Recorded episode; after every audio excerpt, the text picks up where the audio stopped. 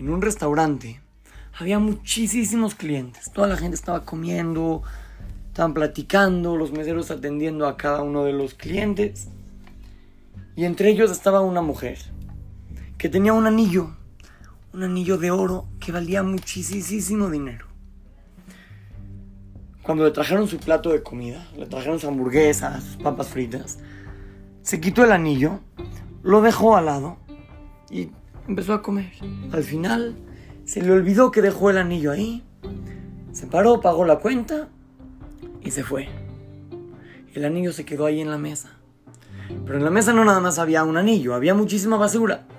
Servilletas sucias, botellas vacías, había limones, ya todo lo que iban a tirar a la basura se quedó ahí en la mesa. Y entre todo esto se quedó el anillo.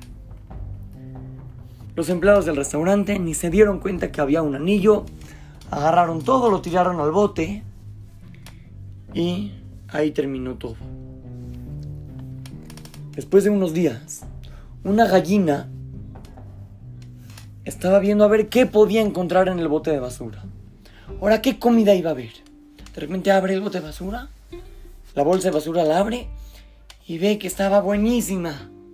Estaba lleno de de migajas de pan que se quedaron, galletas, pollo. Estaba feliz la gallina, empezó a comer, a comer de todo. era un manjar para ella. Y de repente ve un anillo. Un anillo ahí en la basura, un anillo de oro. Lo agarra con el pico, ve que no se muerde y lo avienta. Y dice ya, no sirve, esto es basura, eh, y lo deja de lado. Y siguió comiendo su comida. Niños, ¿qué le diríamos a la gallina? ¿Qué tontería hizo? Acaba de una tontería. Con ese anillo iba a poder comprar toneladas y toneladas de pan. Y de todo lo que quería, de tu comida favorita, todo lo que quiera. ¿Por qué lo aventó? ¡Qué tonta! ¿Saben por qué, niños? ¿Saben por qué la gallina hizo así? Muy fácil. Porque la gallina no sabe el valor que tiene este anillo. La gallina no sabe que ese anillo es de oro y la gallina no sabe que con ese anillo puede comprar toda la comida que va a comer en su vida. Niños, en la vida no nos tenemos que comportar como gallinas. Me explico. Tenemos algo increíble con un valor tremendo, impresionante. Y no hay que simplemente aventarlo y dejarlo que se vaya sin aprovecharlo. Me explico. Como dijimos en el más de ayer, tenemos las mitzvot.